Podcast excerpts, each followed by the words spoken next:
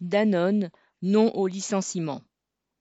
Le géant agroalimentaire Danone a confirmé la suppression de 1850 postes dans le monde, dont 458 en France, dans le cadre d'un projet dit de réorganisation qui avait déjà été annoncé en novembre dernier.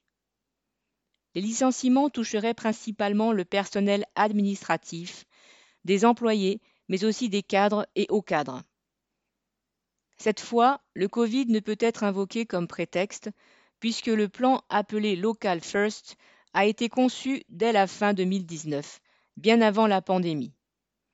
La direction de Danone ne cache d'ailleurs pas son objectif, qui est de faire de 700 millions à 1 milliard d'euros d'économies sur la variable d'ajustement que sont les salariés.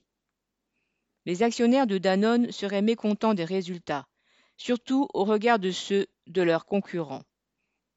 Cela a valu au PDG Emmanuel Faber d'être finalement remplacé le 14 mars dernier.